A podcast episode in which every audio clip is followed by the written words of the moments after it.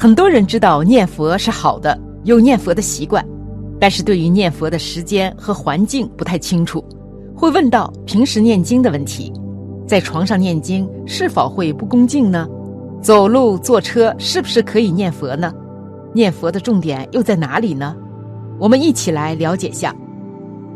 坐在床上念佛是否会不恭敬？你平时在哪里念佛呢？早晚我坐床上念佛是否会不恭敬？答：如果你的家里只有床，坐在床上念经也是可以的。但是你家如果还有其他家具，像桌子、椅子，就不能坐在床上念经。经文是我们的人生指路灯，如果你不把你的人生当回事，那连菩萨都渡不了你。念佛诵经是一件很神圣的事，我们应该慎重恭敬去对待，去学习，我们的人生才会有大的进步。佛家讲究是随缘自在，但对于已经进门的佛弟子来说，对法的恭敬，对三宝的恭敬程度，决定了我们福报功德获益多少。一分恭敬得一分利益，十分恭敬得十分利益。像家里只有床的师兄，早上。在不影响家人的情况下，洗漱后念佛是最好的，因为早上睡醒后，我们的嘴巴是有点口臭的，跟吃了大蒜念经是一个道理的，念起来对佛是不恭敬的。实在不方便，那在念经之前，请阿弥陀佛原谅也是可以的。如果你家有佛堂，那在佛堂里念经是最好的，尽量跟睡觉的地方隔开，这也是对三宝的恭敬。在学佛的路上，我们需要特别注意学习恭敬、供养、受持。在良好的环境下发菩提心，焚香礼佛，如理如法念佛，功德非常大。如果没有佛堂，也可以在客厅或者卧室当中，用窗帘隔开，做一个小小的佛堂，方便做功课、恭敬念佛。一念相应一念佛，功德无量，不可思议。得到阿弥陀佛加持护佑，一生顺利安乐。坐车走路都可以念佛。海涛法师开示：各位有时候坐车走路最好能够多念佛、诵经、持咒，帮助很大。为什么？你走到哪里，你一念，附近的人听到了，就算他不是佛教徒，他听到这个声音，对他都有加持的作用。如果附近有鬼神，就像佛陀说的，你喜欢念佛，你身上的每一个细胞里面有众生，都可以往生极乐世界。所以会念佛、会诵经、会持咒，走到哪里念出来，功德很大。以前有一个出家人，他要下山买东西，以前没有车，山路很远，所以他们就会骑马，因为骑马要骑很久，所以他骑马的时候就在马上面。念妙法莲华经。有一天，那一只马无病而终了，死掉以后，他就投胎到富贵人家做独生子。投胎做人以后，头脑非常的好。这个独生子有次到山上的寺庙，看到人家刚好在读法华经，他也跪在那边读得很快乐。后来住持一出来，这个年轻人看到住持，就一直磕头，一直磕头。为什么磕头？后来住持一打坐才知道，原来这个年轻人是我以前骑的马。我在骑马的时候念《法华经》，他听到了，所以现在投胎做人还来报恩。所以各位，这都是真实的故事。你家里一只蚂蚁，一只苍蝇，看到他们，你也跟他念阿弥陀佛，你也跟他结缘，结好缘，你也会很有福报。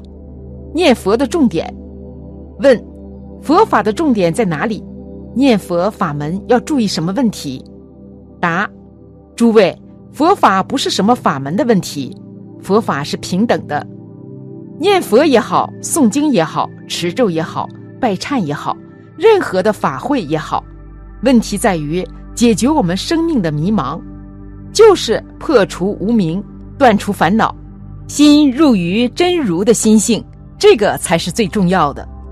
有的人问：念佛好不好？很好啊。问题是你念佛能不能把你的执着放下，烦恼有没有断除，脾气有没有改一改？碰到执着的事情，能不能做到不生气？如果我们念佛贪心也不改，脾气很暴躁，跟别人百般的计较，那么你念佛的意义不大。佛法是要降服我们的心的，是借用这句佛号，善巧方便，让我们做一个依靠。所以，我们念佛重要的是要念到一心不乱。但是，如果你没有开智慧，你怎么一心不乱呢？有很多念佛的人都忽略了一个重点，就是要听经，要闻法。他只知道自己年岁大了，来不及了，要念阿弥陀佛，要拼生死。然后就越念越烦恼，脾气压不下去，贪嗔痴也不除，那这样的念佛就没有多大意义。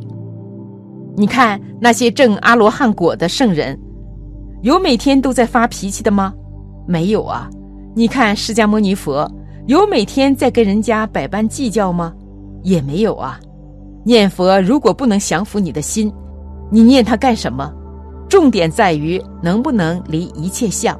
去贪嗔痴断杀盗淫，破除烦恼，开大智慧。如果念佛没有这个功力，没有这个能耐，那表示你这句佛号力量不大，方法错误。如果这句南无阿弥陀佛一念就可以断所有的贪，后半辈子再也不生气，晚上也不会百般计较睡不着，能开佛的大智慧，这样念佛才有意思嘛。要不然我们念佛干什么呢？所以说，如果你现在活着的时候你都控制不住，念佛的时候拼命打妄想，没有能力控制你这颗心，降服不了烦恼。请问，你临命中百苦交煎的时候，或许是车祸，或许是变植物人，或许是开刀，或许是高血压，或许是剧烈的头痛，你有没有能力？把这句佛号念到一心不乱，没有办法的。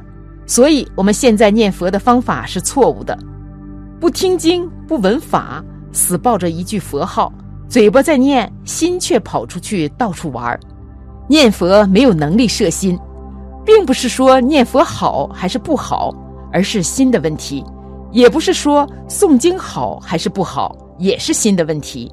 台湾有一个人念一句佛号。诵一部经典，十五年了，认为这样叫做专修，比较不杂。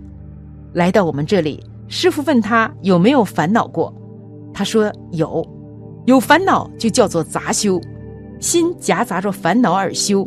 问他有没有生气过，他说有，有就不能叫专修，叫做夹杂着脾气而修。问他这十五年来有没有跟一些人和事过意不去？他说也有，那也是杂修啊，夹杂着人我是非而修啊。问他有没有为了一件小事情气到晚上睡不着觉？他说也有，那也叫杂修啊。怎么是专修呢？专就没有烦恼了。所以我们现在弄错方向了。我们知道要念佛，可是不知道要降服，不知道要断烦恼，方法错误。因此念佛的人多。成就的人少，他不听经也不闻法，那这个就没有办法了。好了，今天的分享就到这里了。如果您喜欢本期内容，请在视频下方点个赞，或者留言给出您的建议，还可以在右下角点击订阅和分享。您的支持是我最大的动力。咱们下期不见不散。